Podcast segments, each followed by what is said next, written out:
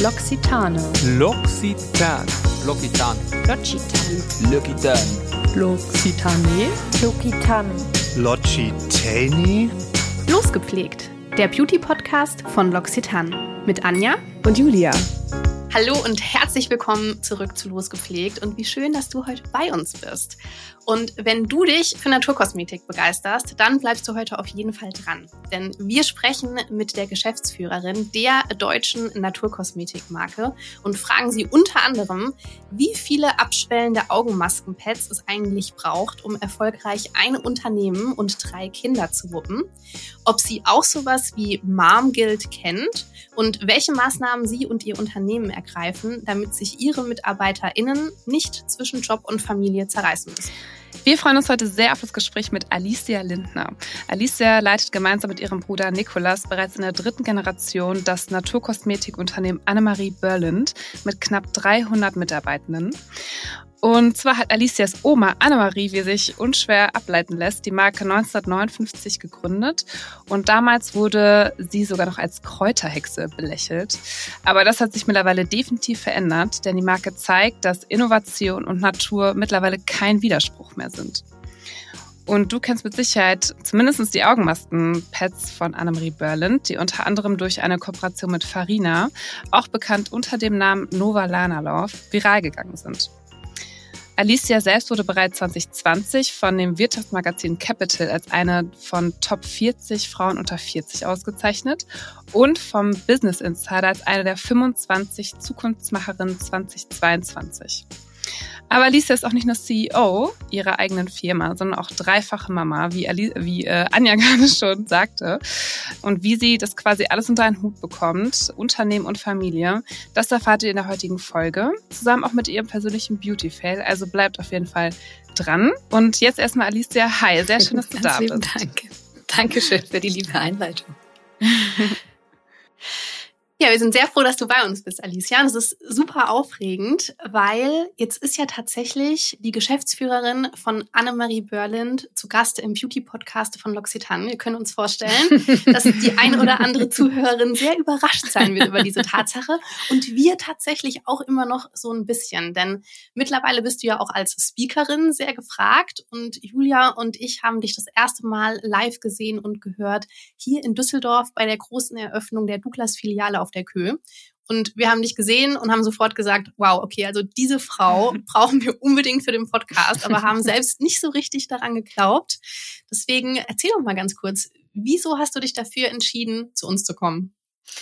Ich habe mich total gefreut über die Einladung. Also ich meine, man kann jetzt sagen, äh, L'Occitane und Annemarie Berlin sind Wettbewerber und mit Wettbewerbern geht man nicht schön um und man holt die Ellenbogen raus. Aber ich glaube und ich wünsche und ich hoffe mir, dass diese Zeiten vorbei sind und dass man auch unter Wettbewerbern oder unter gegenseitigen Mitbewunderern auch mal gemeinsam über verbindende Themen sprechen kann und ganz ehrlich, was uns alle vereint in der Branche, ist diese Liebe zur schönsten Branche der Welt, nämlich zur Kosmetik.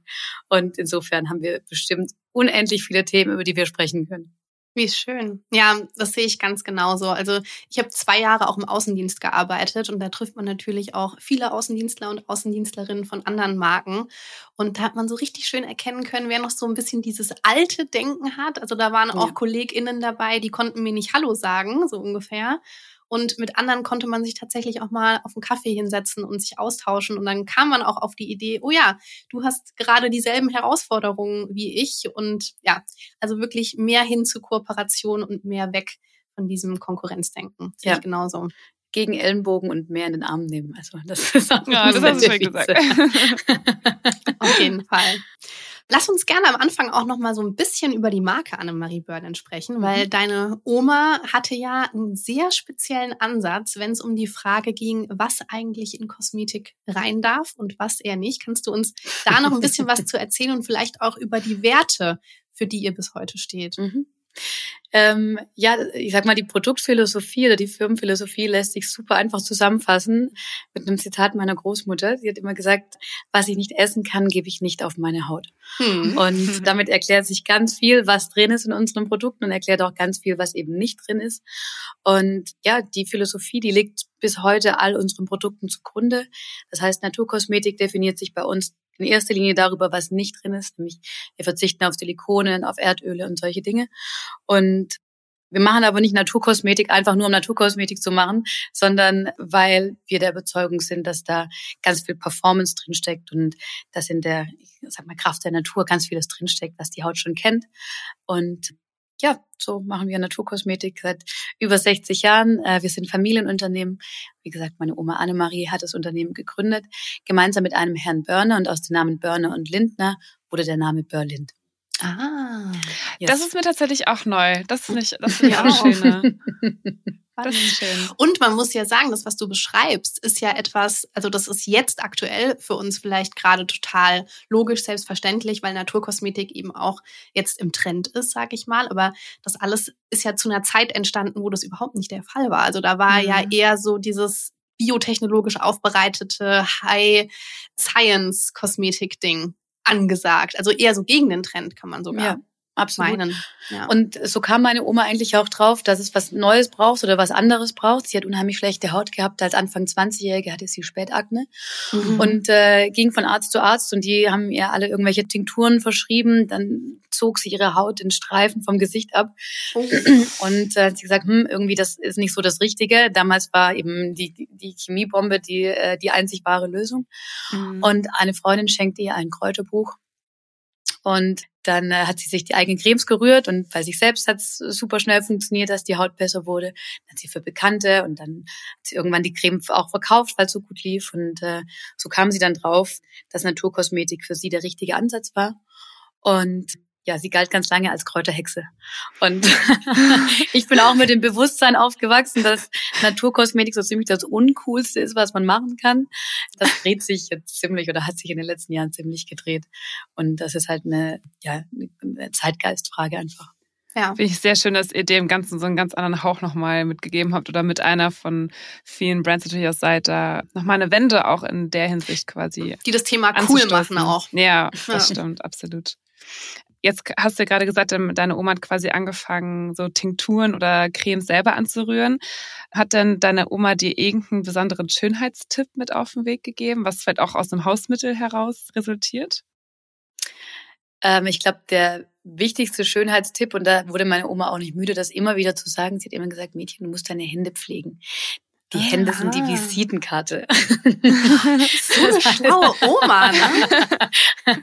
Die kannte sich wirklich aus. Die hat ein paar richtig gute, auch Lifehacks. Ja, sie wäre auch eine gute Kosmetikerin gewesen, tatsächlich. Ja, absolut. Ich habe das auch immer meinen Kundinnen gesagt, dass das, was ihr am Schluss noch an den Händen habt, nachdem das Gesicht gepflegt wurde, immer auf die Handrücken geben. Ja, ja nicht abwaschen, nicht abwaschen. Ja. Die Oma hat sogar mal umgedreht und hat gesagt, du musst als allererstes deine Hände eincremen, bevor du was aufs Gesicht gibst. Ah. Was auch daran liegt, weil die Öle und Wachse, die in, der, in, den, in den Produkten enthalten sind, die werden durch die Körperwärme nochmal flüssiger und wärmer und weicher und lassen sich noch schöner auftragen. Und äh, der Duft entfaltet sich schöner. Also das ist Gigantischer Tipp. Ritual. Also die Hände müssen immer eingecremt sein, deswegen ich habe immer und überall Handcreme dabei und äh, stelle sicher, dass, dass die Oma stolz wird auf meine eingecremten Hände. Oh. auf Omi ist es einfach Verlass. das ist so. Vielleicht können wir mal so ein bisschen die Kurve schlagen in so eine Richtung Business, weil du bist da ja mhm. auch in der Hinsicht ein Vorbild. Aber hat deine Oma dir da vielleicht auch einen Business-Tipp mit an die Hand gegeben? Oder war sie, sage ich mal, mehr dafür zuständig, sage ich mal, für die Inhaltsstoffe ähm, und so weiter? Meine Oma war eine ziemliche Geschäftsfrau. Ja, das habe ich auch schon mal gelesen. Eigentlich mehr Unternehmerin als Oma auch. Ja, ne? total. Also mhm. meine Oma war äh, keine Oma, die mir das Fahrradfahren beigebracht hat. Aber sie hat mir gesagt, wenn du bei einem Verkaufseinsatz bist und wenn du Kunden berätst vor Ort, dann musst du immer länger bleiben als alle anderen. Ah, okay. Sie hat gesagt, in den letzten zehn Minuten macht man die besten Geschäfte. Ist das so? Kannst du das bestätigen?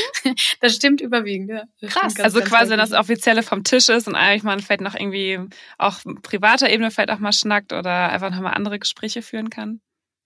Äh, ja, das geht vor allem in Richtung wirklich Verkaufseinsätze auf der Fläche. Also wenn ich bei Kunden bin und bei Händlern bin und dort Einsätze mache, lohnt sich immer noch, die letzten zehn Minuten zu bleiben, auch wenn man das Gefühl hat, so hm, irgendwie jetzt jetzt kommt keiner mehr, es ist gleich Ladenschluss und die Leute gehen nach Hause und so. Dann noch da zu bleiben und meistens kommt noch jemand rein, der sagt, ich brauche noch ganz schnell und dann lohnt sich, wenn man noch da ist und noch beraten kann. Dann schlägt Alicia zu. also ich, ich, ich berate nach dem, äh, nach dem Hautbild und ja, die, die Kundinnen sind oft, oft ganz happy mit den Produkten, die ich empfehle. Das kann ich mir sehr gut vorstellen. Ja. Jetzt hast du gesagt, dass dein Bruder und du, ihr habt das Unternehmen vor ungefähr drei Jahren quasi mhm. übernommen. Wie groß sind dann, sage ich mal, die Fußstapfen? Ich meine, ihr habt das ja von eurem Vater ähm, quasi, habt die zweite Generation abgelöst. Hast du da manchmal oder habt ihr beiden da manchmal Angst, auch in Anführungsstriche Dinge kaputt zu machen?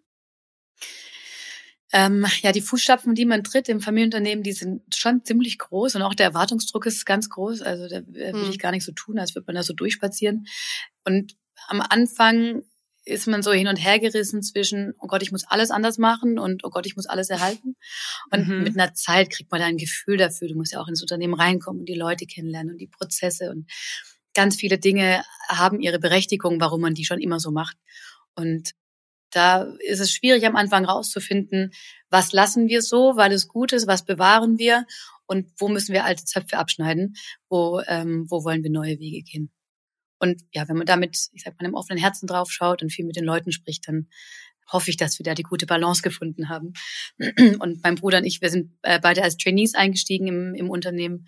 Das heißt, wir hatten echt auch die Chance, jetzt beim Außendienst mit unterwegs zu sein und mhm. in der Produktion mitzuarbeiten, in der Logistik. Wirklich so von der Pike. Absolut, ja, genau. Und ihr habt ja beide auch davor in anderen Unternehmen gearbeitet. Ja. Ne? Das finde ich auch immer einen interessanten Aspekt. Also es war nicht so, dass ihr von der Uni irgendwie direkt ins Familienunternehmen ja. gestolpert seid, ja, sondern genau. ihr habt eure eigenen Erfahrungen sammeln können. Ja, genau. Also es ist immer die Frage, sammelt man noch externe Erfahrungen oder steigt man direkt im eigenen Family Business ein? Für uns war es der richtige Weg, erstmal noch woanders zu sein und mal noch woanders zu lernen weil natürlich im eigenen Unternehmen hat man immer einen ganz besonderen Anspruch an sich und auch die anderen natürlich. Man kommt ins Unternehmen und alle gehen davon aus, dass man schon weiß, warum man das so macht, oder dass man weiß, wer die und die Kunden sind. Und es ist auch ganz schön, wenn man so die ersten Fehler im Berufsleben woanders machen kann. Machen kann, ja, absolut. ja. Da sind wir ganz bei dir. Jetzt habe ich mal noch eine persönliche Frage, weil du arbeitest mit deinem Bruder zusammen. Also mhm. ihr leitet beide das Unternehmen aktuell und ich habe auch zwei ältere Brüder. Wenn ich mir vorstelle, wir sollten jetzt irgendwas Berufliches zusammen auf die Beine stellen, würde da am Ende wahrscheinlich nicht viel anderes dabei rumkommen, außer Mord und Totschlag. Also so als Geschwister mögen wir uns sehr, sehr gerne, aber geschäftlich sehe ich das jetzt nicht so. Wie ist das für dich praktisch 24-7 mit der Familie zu arbeiten? Vielleicht auch in der Zeit, als dein Papa noch dabei war. Ja, also 24-7 ist es zum Glück nicht. Auch, aber einfach nur zum Glück, weil äh, ich glaube, keiner von uns will 24-7 arbeiten. Da hast du recht. Ähm, man darf auch mal Feierabend machen. deswegen muss man auch und auch Urlaub Selbst und auch bei Berlin. Auch, ja, da und besonders dort. Ähm, also zusammenarbeiten als Geschwister muss man tatsächlich lernen auch wenn man sich gut kennt und viele Jahre miteinander verbracht hat und sich sehr gut kennt, mein Bruder und ich, wir haben einen gemeinsamen Freundeskreis, eine gemeinsame beste Freundin, waren auf der gleichen Schule und alles, da muss man einfach lernen, wie man gemeinsam arbeitet. Und das größte Learning ist, glaube ich, dass man anerkennt, verschiedene Hüte aufzuhaben. Wann spreche mhm. ich mit meinem Bruder als Schwester? Wann spreche ich mit meinem Bruder als Geschäftsführerin? Wann spreche ich mit meinem Bruder als Gesellschafterin? Wir sind mhm. ja auch am Unternehmen beteiligt. Und da hat man natürlich unterschiedliche Interessen, muss die abwägen. Und äh, der springendste Punkt ist natürlich, dass man sich selbst treu bleibt und keine andere Person wird, die dann plötzlich im Berufsleben eine ganz andere ist als privat. Und nichtsdestotrotz gibt es Spielregeln, an die man sich halten sollte oder müsste und auch streiten lernen und solche Dinge funktionieren unter Geschwistern, wie viele von euch wissen, anders als im Geschäft. ja, kann ich unterschreiben. und ja, das ist am Anfang ist es ein bisschen merkwürdig, wenn du, ich sag mal, streiten lernst mit deinem Bruder, mit dem du, seit du denken kannst, streitest. Aber irgendwann gibt es eben so Regeln wie, ich sende Ich-Botschaften, ich lasse den anderen aussprechen, äh, ich mache keine Verallgemeinerungen und so weiter. Was man eigentlich auch als Kind schon lernt, aber natürlich wendet man es bei seinen Geschwistern nicht an. Aber wenn man zusammenarbeitet, hilft es total, wenn man sich dran hält. Und heute ist es auch tatsächlich so, wenn wir mal eine kritische Situation haben, was ehrlicherweise ein oder zweimal im Jahr vorkommt, dass wir echt unterschiedliche Auffassungen sind, dann holen wir ganz automatisch diesen Ablauf raus. Ich meine, meine Empfindung dazu ist, ich habe mich in der Situation hey. so gefühlt. Und allein das ist schon lustig, dass wir schon über die Situation lachen. und ähm, macht ihr das auch in diesen unterschiedlichen Rollen so ganz bewusst? Also gehst du manchmal zu deinem Bruder und sagst, ich hätte mal eine Frage an meinen Bruder, so damit er weiß, jetzt ist der Bruder in ihm angesprochen? Äh, nee, das funktioniert mittlerweile ganz automatisch. Okay. Das ist irgendwann so eingespielt, dass du genau weißt, okay, weiß ich nicht, ja, je nachdem, je nach Kontext oder wahrscheinlich ist es je nach, äh, wie viel Dialekt man in, in der Sprache hat, weiß man, glaube ich, sofort. Wer angesprochen ist. Sehr gut. Ja, und das, was du eben gerade angesprochen hast mit dem sehr wertschätzenden Kommunizieren, das hat ja auch was mit Unternehmenskultur zu tun. Was würdest du denn sagen, inwiefern hat sich die Unternehmenskultur bei Annemarie Berland vielleicht auch verändert, seit du und dein Bruder das operative Geschäft dann auch komplett übernommen haben? Ja, ich glaube, es braucht einen kulturellen Wandel, wenn man ein Unternehmen in eine neue Zeit führt oder eine neue Epoche oder an den Zeitgeist anpasst. Das kommt aber ganz natürlich mit dem persönlichen Führungsstil, den mein Bruder und ich haben, der glücklicherweise ein sehr ähnlicher ist. Unser Papa war eher ein, der klassische Familienunternehmer, Patriarch, mhm. der das Unternehmen auch so geführt hat, was zur Zeit gepasst hat und was zu den Umständen damals gepasst hat. Nur unser Stil ist ein ganz anderer. Wir sind eher so die Kooperativen und so einen Change in ein laufendes, wachsendes Unternehmen zu bringen, das war schon echt eine Challenge. Glaube ich. Weil es gibt mhm. Mitarbeitende, die finden es total cool. Und es gibt Mitarbeitende, die finden es ganz furchtbar. Und dann kriegst du halt so ein gemischtes Feedback, die einen sagen so, ey, endlich kann ich mal irgendwie mitentscheiden oder endlich kann ich die Dinge umsetzen, die ich schon immer machen wollte. Und andere sagen dann natürlich hinter vorgehaltener Hand, ja, die, die Jungen, die können es ja gar nicht, die wissen ja gar nicht, wie es geht. Die können sich ja gar nicht durchsetzen, die haben gar keine ja. Ideen, die wollen ja, die wollen ja alle Antworten von den, von den Mitarbeitenden wissen und so. Ja, klar. das ist auch schön. Und das ist, ich meine, da, da, kann, da kann ich heute ein bisschen drüber schmunzeln, weil ich es irgendwie in Kontext setzen kann. Aber so in den ersten, in der ersten Zeit fiel mir das schon echt schwer, weil du fängst ja echt an, in dir zu zweifeln, zu sagen so, oh, vielleicht stimmt das ja. Vielleicht, vielleicht mm. haben wir ja mhm. wirklich gar keinen mm. Plan. Und vielleicht bin ich vollkommen falsch auf dieser Stelle und bin hier nur qua Tochter und kann das alles überhaupt nicht. Also da schwingt viel mit. Ja, und dann bist du auch noch relativ jung, ja. sage ich jetzt mal. Es sind wahrscheinlich auch einige Mitarbeitende im Unternehmen, die schon Klar. deutlich länger da sind und deutlich mehr Lebenserfahrung. Man wird nochmal anders geprüft auch irgendwie oder ein prüfendes Auge gestellt. Ja, ja. ja klar. Klar, und das ist auch gut. Das ist auch Challenging. gut, weil auch in der, auch in der Zusammenarbeit mit meinem Papa, der das Unternehmen 40 Jahre lang geführt hat. Und jetzt im, im Rückblick denke ich mir so oft, bei meinem Bruder und ich kamen dann irgendwann rein, haben gesagt, oh, wir müssen aber alles anders machen und überhaupt dieses Internet und diese sozialen Medien und bla bla bla. und, und äh, das, ja, auch unser Vater war da so wohlwollend an ganz vielen Stellen und hat es so in den Kontext gesetzt, okay, das sind jetzt halt irgendwie die jungen Wilden, ich lasse die mal machen. und also Hut ab, dass er das auch so, so, so nehmen konnte und so äh, damit umgegangen ist. Cool. Weil das ist natürlich schon echt tricky manchmal. Und das Problem bei, den, bei dem Generationswechsel in Familienunternehmen ist ja immer, die einen sagen, Erfahrung ist mega wichtig. Und hm. wenn du die Erfahrung nicht hast, dann wird es nichts. Und die anderen sagen, die Erfahrung ist völlig wurscht, weil wir sind in einer neuen Welt und alles ist anders. Und da in diesem ewigen Konfliktfeld hm. ist sie natürlich unterwegs. Die einen ja. überbewerten es über, die anderen bewerten es unter. Wir hatten ja vorhin in unserer Einleitung schon mal so ein bisschen über äh, Farina gesprochen und äh, da würden wir noch mal einmal ganz gerne drauf zurückkommen. Und zwar ähm, hatten Anna und ich natürlich auch über die Folge vorher gesprochen, vorbereitet und wir hatten beide so gesagt, nach unserem Empfinden ist Annemarie Berland als Brand quasi nach der Kooperation mit Farina nochmal so vom unserem Empfinden her deutlich moderner geworden. War das damals von euch eine bewusste Strategie oder ja, was hat sich dadurch äh, für euch verändert? Also ich glaube, die, Kooper also die Kooperation mit Farina war und ist einfach ein Mega-Erfolg, weil wir als Menschen einfach zusammenpassen. Mhm. Ja, so, und das merkt das man kannst auch, du ja. ja. nicht, das kannst du ja nicht planen, ja. Das mhm. passiert mhm. oder das passiert nicht. Das ist viel glückliche Fügung. Natürlich musst du auch ganz vieles dafür tun, dass es irgendwie passt und äh, so bleibt. Aber da ist natürlich auch ganz viel Glück dabei von beiden Seiten. Ja, du weißt ja immer nicht, wie, wie entwickelt sich dann sowas. Also ja, man hat von vornherein ein gutes Gefühl. Aber tatsächlich hat die Verjüngung der Marke schon einige Jahre früher angefangen. Mhm. Wir haben im Jahr 2016 einen kompletten Marken-Relaunch gemacht. Das heißt, alles von Packaging über Logo-Neugestaltung, über neue Packmittel, über neue Serien und so weiter. Also wirklich einmal von, von äh, links nach rechts gedreht. Das hat damals mein Bruder in seiner Rolle als Marketingverantwortlicher damals gemacht. Mhm. Und wir sind damals dann auch wirklich in der Parfümerie angekommen. Wir waren ursprünglich nur im Reformhaus.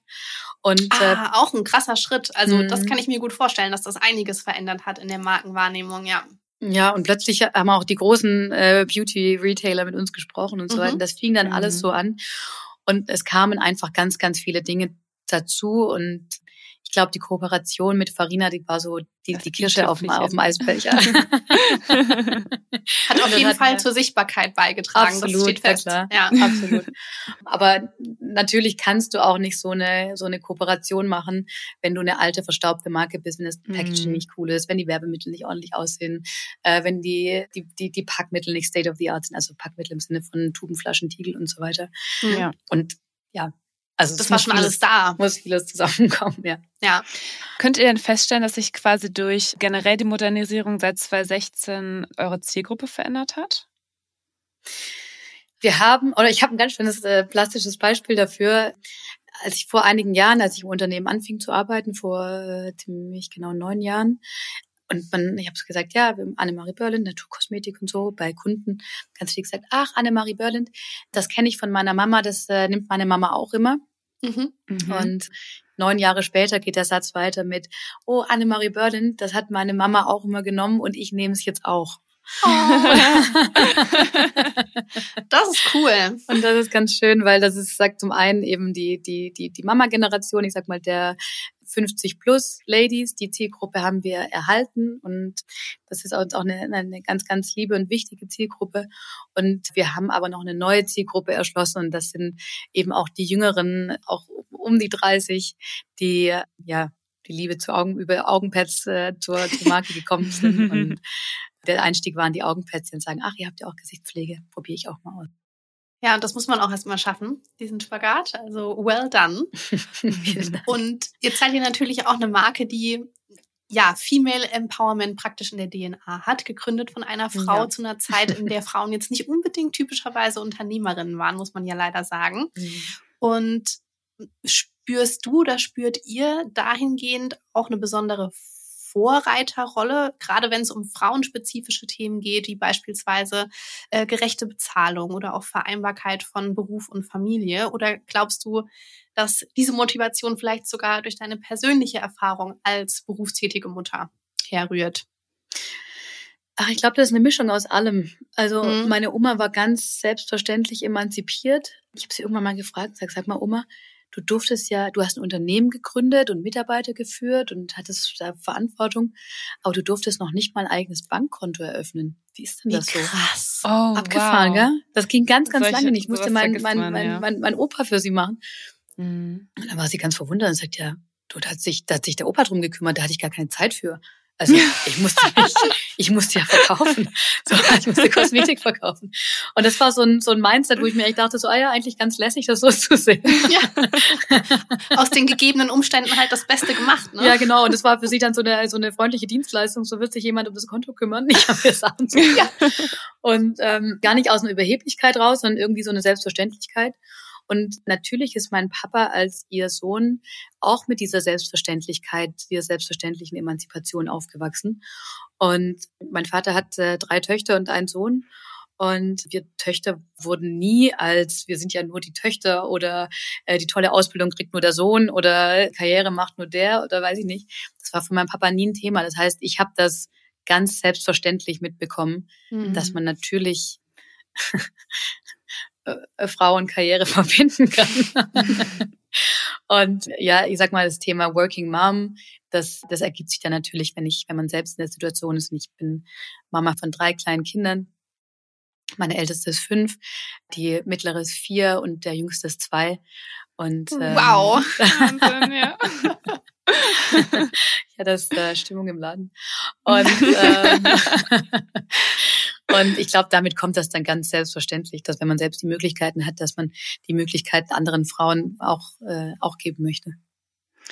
Du hast ja kurz geschrieben, dass du am liebsten eigentlich nur über Naturkosmetik sprechen möchtest und gar nicht unbedingt in diese Vorbildrolle rutschen möchtest.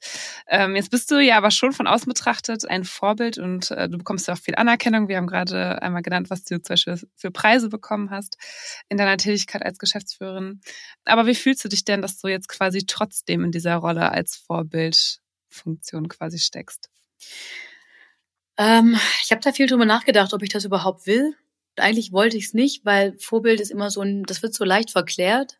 Mhm. Und es wird so vieles idealisiert, was man tut. Und das will ich gar nicht, weil ich glaube, ich habe gar nicht den Anspruch, dass ich die Sachen alle richtig mache. Ich mache die Sachen nur so, wie ich sie für mich als richtig empfinde. Und das ist kein Passepartout für, für alle anderen.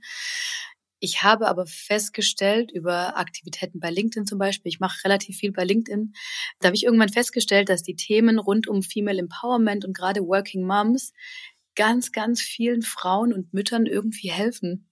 Mhm. Weil viele Mamas, die in einem Angestelltenverhältnis sind, die können eben nicht so offen drüber sprechen, dass sie einen Job nicht gekriegt haben, weil sie Mamas sind. Oder dass ihnen eine Rolle nicht zugetraut wird oder nicht mehr zugetraut wird, wenn sie ein kleines Kind haben. Oder dass der männliche Kollege bevorzugt wird, weil, weil sie Mama sind. Und ja, ohne dass das jetzt pathetisch klingen soll, aber ich habe da schon eine privilegierte Rolle in einem, im, als, als Familienunternehmerin. Ich bin selbstständig und ich habe von niemandem Rechenschaft abzulegen. Das heißt, ich kann die Posts halt so raushauen, wie ich es empfinde. Und das hilft ganz vielen Mamas. Und das hilft aber auch ganz vielen Arbeitgebern und Arbeitgeberinnen, die nochmal anders drüber nachdenken und sagen, hey, vielleicht mhm. ist es doch cool, wenn wir Mamas einstellen, weil es gibt halt viele Mamas, die äh, Superkräfte haben. Und ja. äh, lass uns doch bitte die Superkräfte nutzen, statt zu sagen, oh nee, die kann das nicht mehr, weil wenn das Kind krank ist, dann, dann äh, geht das ganze Unternehmen äh, vor die Hunde. Also über die Superkräfte sprechen wir auf jeden Fall später in der Folge auch noch. Und Jetzt hat das natürlich auch viel mit Organisation zu tun, könnte ich mir gut vorstellen. Also du mit ja. deinen zwei Mädels und deinem jungen Mann zu Hause. Wie organisierst du persönlich dich, um auch der Rolle als Geschäftsführerin noch gerecht zu werden? Oder anders gefragt, um die Idee aus dem, aus dem Intro nochmal aufzugreifen, wie viele Hyaluron-Augenmaskenpads sind aktuell in deinem Kühlschrank, Alicia? die Hyaluron-Augenpads sind äh, das letzte Teilchen in dieser, in dieser Organisationskette. Das ist kein unerheblicher Teil, aber äh, die auf jeden Fall immer in rauen Mengen vorhanden. Ja, absolut, auch in der Handtasche und auch in der äh, Schublade und auch im Kühlschrank im Büro. Also äh, die Augenpads sind in Gold und in Hyaluron in jeder in jedem Winkel zu finden bei mir. Aber auch da ja, ich sag mal, auch allen, zu allen Mamas, die sich fragen, so, oh Gott, wie kriegt man denn das jetzt auch noch hin und wie soll das denn alles gehen? Das ist ganz oft super schwierig zu vereinbaren. Also ich will jetzt gar nicht sagen, so, oh, alles eine Frage der Organisation und äh, kauf mein Buch und dein Leben wird bunt. Ich habe kein Buch geschrieben, nur am Rand. oh, oh, mein Gott. Da ist uns eine Info durchgerutscht, Julia. Du hast wie ein Buch geschrieben. Nein, ich habe kein Buch geschrieben. Ah, okay, ich dachte gerade. das sollte keine Schleichwerbung sagen, was ist der Titel? ich wollte schon sagen, Leute, wir müssen das Intro nochmal aufnehmen. Die Frau ist Bestseller-Autorin. Nein, ich habe kein Buch geschrieben, weil, ähm, weil ich glaube, es gibt eben nicht diese einfache Antwort, wie man Kinder und Familie unter einen Hut bekommt. Ich sage auch ganz oft, ich krieg's ganz oft auch einfach nicht hin und äh, oftmals passt es eben gar nicht unter einen Hut. Und ich hatte es schon deutlich, deutlich, deutlich leichter als ganz viele andere Mamas, die, die arbeiten, deren Männer Vollzeit arbeiten. Äh, ich habe das Riesenglück, mein Mann hat seinen Job an Nagel gehangen, der hat als Vorstand gearbeitet bei einer Versicherung und irgendwann gesagt, äh, Alicia, für mich ist es der Beruf und für dich ist die Berufung. Ich glaube, du solltest deiner Berufung folgen. Und ähm, Hashtag Traummann. das stimmt. Das ist, das ist cool. Ja. ja. Und insofern hält er mir natürlich so den Rücken frei, wie ganz viele Mamas ihren äh, oder ganz viele Frauen ihren Männern den Rücken frei halten.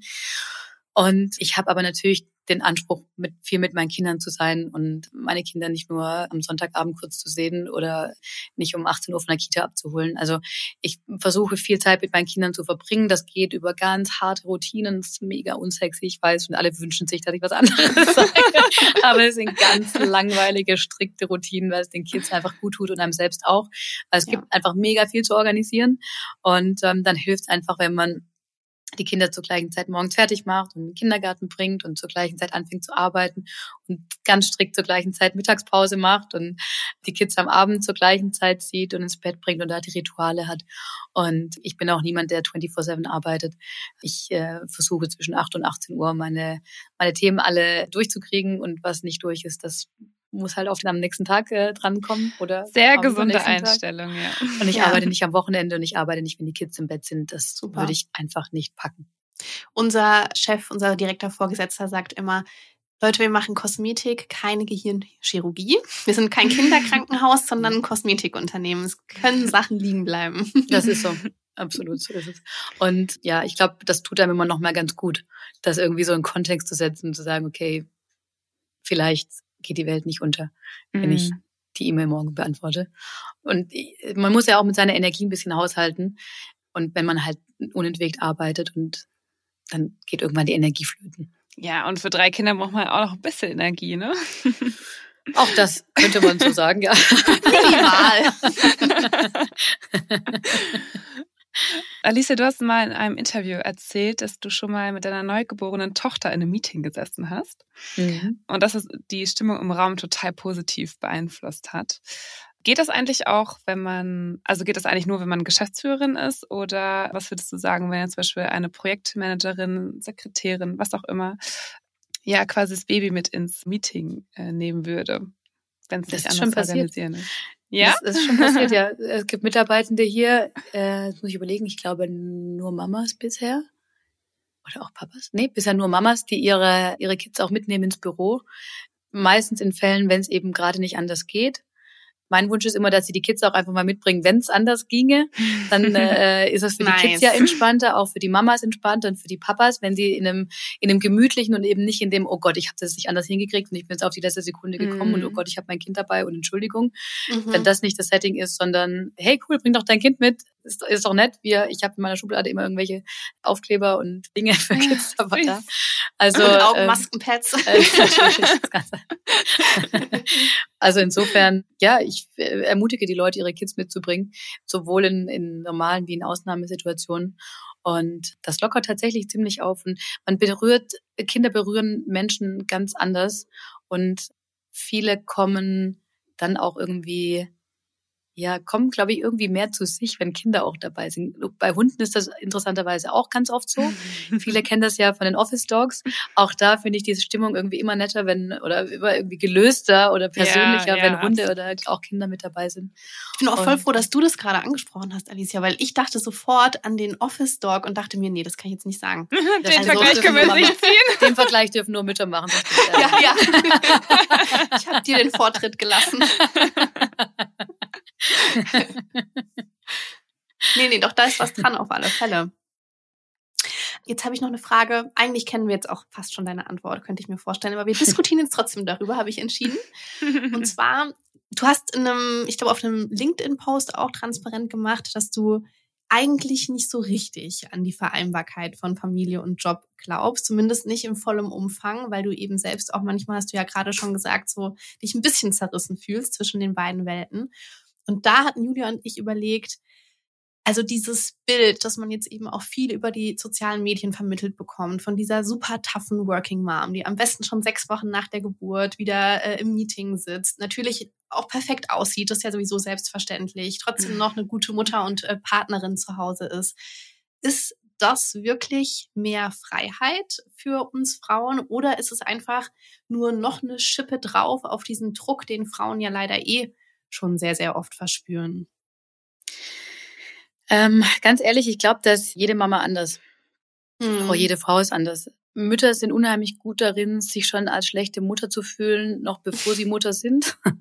Ja. Also selbst wenn äh, Frauen schwanger sind, haben ganz viele schon das Gefühl, dass sie keine gute Mutter sind. Keine Ahnung, weil sie zu wenig davon oder zu viel davon gegessen haben.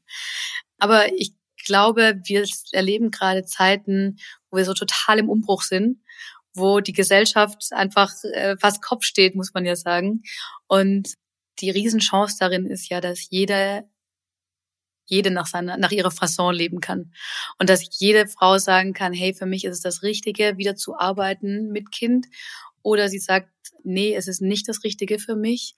Auch die Mamas, die nach sechs Wochen arbeiten oder nach zwei Jahren oder gar nicht mehr arbeiten, das ist alles vollkommen cool. Ich glaube nur, dass es ganz wichtig ist, dass wir die anderen nicht verurteilen und nicht beurteilen.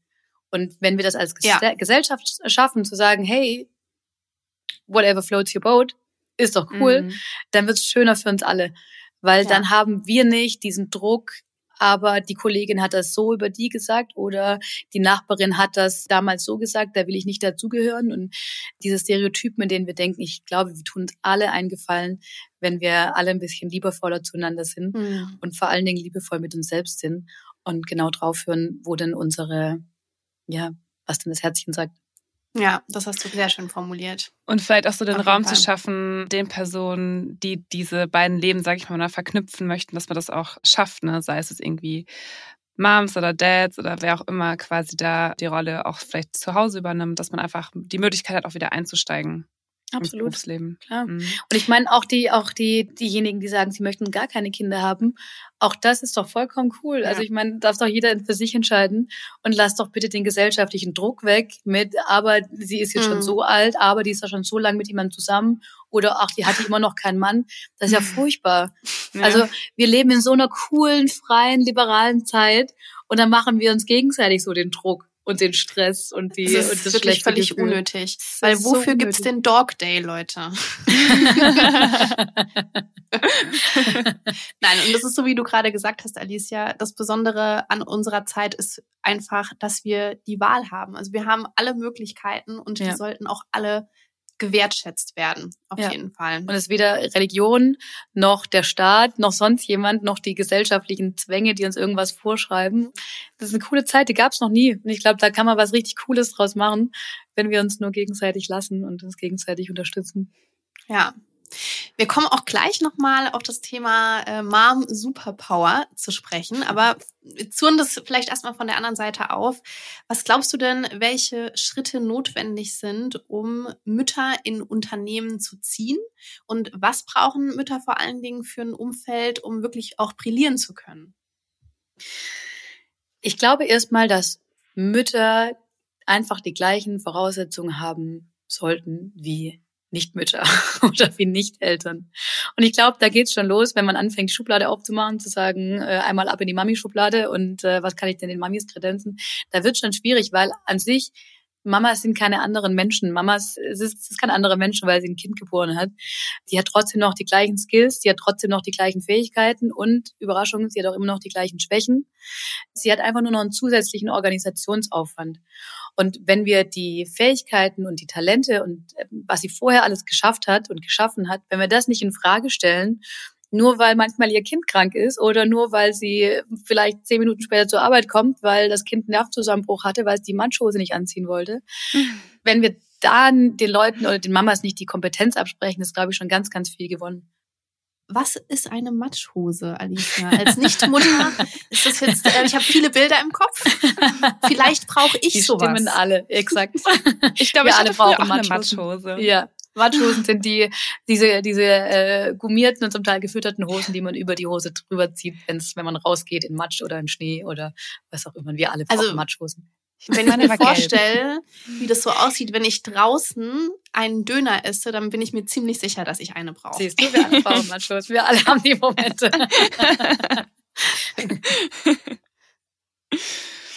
Alice, noch eine Frage zu generell mhm. zu Unternehmen. Was haben Unternehmen eigentlich davon, ein gutes Umfeld für Mütter und Frauen im Allgemeinen zu kreieren? Jetzt kommen sie, die Superpower-Kräfte. Ja, ich glaube wirklich, dass Mamas Superpower haben. Ja. Also, wenn du Kinder hast, musst du dich natürlich ganz effizient organisieren, weil du hast plötzlich ein ganz anderes, ein ganz anderes Zeitverständnis. Ich weiß, wir alle sagen immer, wir haben keine Zeit, aber ich glaube, Mamas sind da nochmal im Next Level und Papas auch, weil du hast de facto keine Zeit und mhm. da gibt's so kleine Menschen, die äh, mit deiner Zeit ähm, sehr ja, im Freestyle umgehen, möchte ich sagen. Inflationär. Inflationär, was ja auch richtig ist. Und aus Sicht der kleinen, der kleinen Zwergchen. Die Mamas müssen sich einfach, und Papas genauso, einfach krass durchorganisieren und zwar auf die letzte Minute. Du hast halt keine halbe Stunde hinten raus, die du noch dranhängen kannst, wenn du nicht fertig wirst. Du hast einfach einen harten Anschlag und zwar immer. Dein ganzes Leben ist quasi nach einem harten Anschlag organisiert und das hilft aber unheimlich der Effizienz beim Arbeiten. Ich erlebe ganz viele Mamas, die ganz effizient sind im Durcharbeiten von Projekten und die Deadlines auch halten, no matter what. Ja, und ich glaube, wenn man das anerkennt und auf der anderen Seite auch anerkennt, dass, dass es vielleicht auch hilfreich ist, wenn Mamas mal von zu Hause arbeiten können, wenn sie möchten, oder halt auch gar nicht von zu Hause arbeiten, weil sie es überhaupt nicht möchten, weil sie zu Hause keinen Fuß am Boden kriegen. Ich glaube, es ist eine Flexibilität, die Unternehmen brauchen, die einfach mit der Perspektive für Mamas und die Needs von Mamas einhergeht. Aber wenn man ehrlich ist, jeder Arbeitnehmer und jede Arbeitnehmerin hat Special Needs. Und deswegen braucht es einfach die Flexibilität, auf die individuellen Bedürfnisse der Arbeitnehmerinnen und Arbeitnehmer einzugehen. Und äh, dann ist es gar keine Exotenlösung mehr für die Mamas. Das wollte ich gerade sagen. Ich stelle gerade fest, Mamas sind irgendwie auch nur Menschen. auch das ist richtig. ja, und wir, wir alle haben ja Besonderheiten und ich glaube, wir sollten dem Rechnung tragen, dass manche eben gerne von zu Hause arbeiten und manche eben nur digital arbeiten oder äh, manche die, die Arbeit vorstrukturiert brauchen und andere Freestyle arbeiten möchten. Und ich glaube, wenn man den Individualitäten der Menschen in Unternehmen Rechnung trägt, dann sind auch Mamas keine Exoten mehr, sondern dann sind wir alle Exoten. Das ist gut so. Und ja. man, du sagst immer so cool, es wäre einfach so schön, wenn es irgendwie überall so Realität wäre, wirklich. Also ich glaube, in vielen, vielen anderen Unternehmen sieht die Welt echt noch ganz anders aus. Ja, ja, wir ja und da ist ja auch jeder von uns irgendwie gefordert, da irgendwie mhm. ja, es zu ändern und auch irgendwie Mauern einzureißen. Ja. Ich sag mal, ich tue von auf meiner an meiner Front, was ich kann.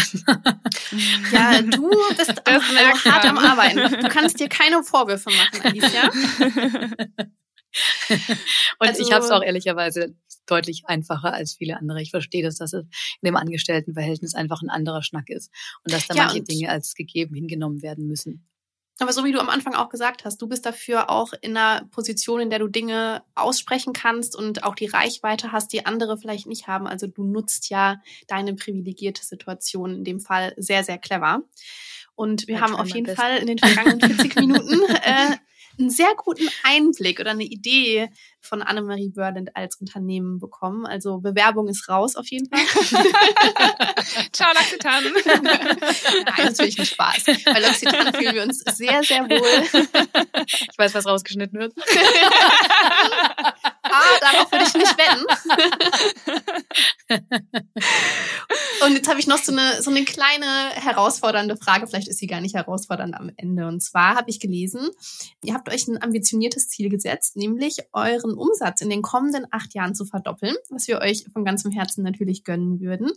Wie glaubst du denn, ist dieses Ziel auch in Einklang zu bringen mit eurem Anspruch von einem schonenden Umgang äh, mit natürlichen Ressourcen und auch den Menschen in eurer Verantwortung? Ist das ein Widerspruch? Geht es Hand in Hand? Sehr coole Frage.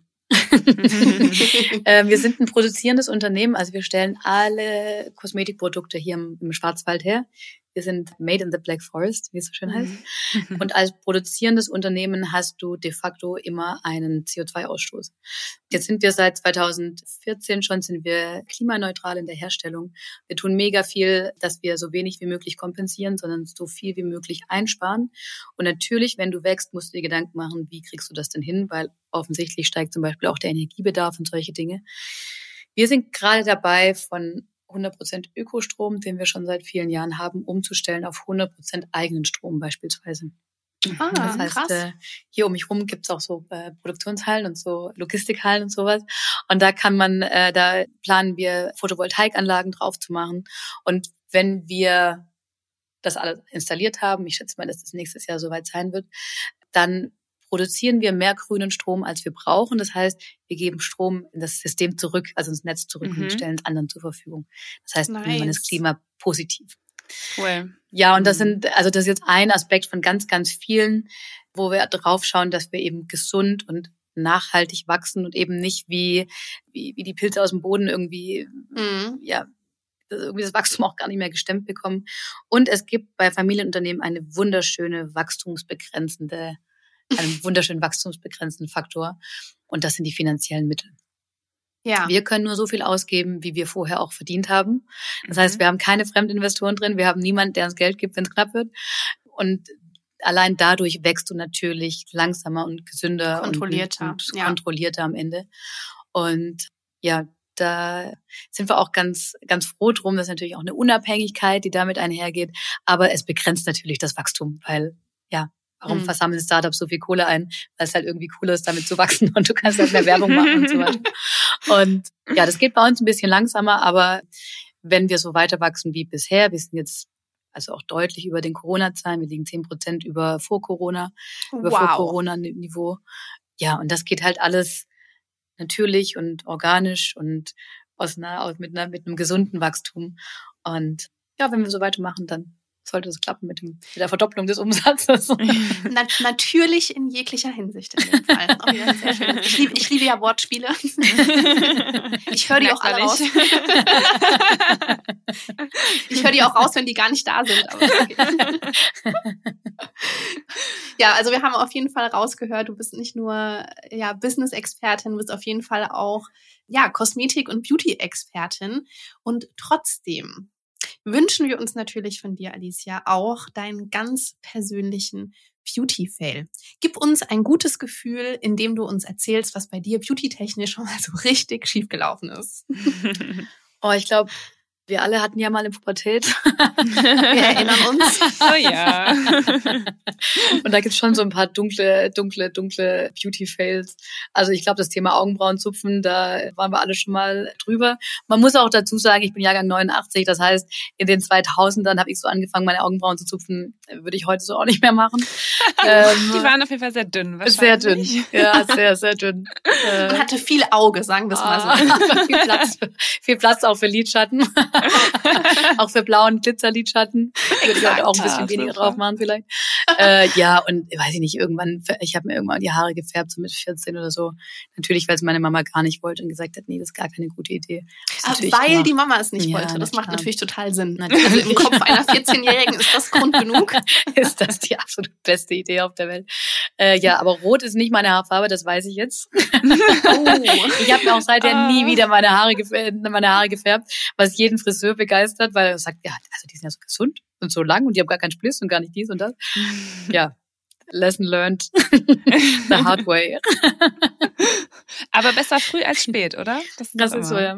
Vor, du hast Fehler jetzt. Das Bei der nächsten Podiumsdiskussion. ja, genau. Genau, die Da wabern die. Bilder noch ein bisschen länger im Internet rum. Ich hoffe, ich kann der Versuchung widerstehen. Alicia, an dieser Stelle vielen, vielen Dank für deine Zeit. Es war ein sehr, sehr cooles Gespräch, auch mal so die Mamas Perspektive mitzubekommen. Also ja, wir hoffen, dass auch wir euch da draußen in unserem kleinen Talk hier vielleicht ein bisschen was mit an die Hand geben konnten. Genau, Alicia, vielen Dank, es war uns eine große Freude. Ganz, Danke ganz lieben dir. Dank, liebe Julian, liebe Anja, für die Einladung. Hat mir riesig viel Spaß gemacht. Danke muss für eure sein. Fragen. Wir verlinken dir natürlich wie immer alle Kanäle sowie die Website von Annemarie Berlind und auch die LinkedIn-Kanäle von Alicia in unseren Shownotes. Also schaut da gerne mal vorbei. Wenn ihr ein besonderes Feedback für uns habt, schreibt uns gerne E-Mail oder auch eine Direct Message bei Instagram und bewertet natürlich auch super gerne unseren Losgepflegt Podcast. Da würden wir uns sehr drüber freuen. An dieser Stelle verabschieden wir uns und äh, wir freuen uns auf die nächste Episode Losgepflegt mit dir. Bis dann. Ciao.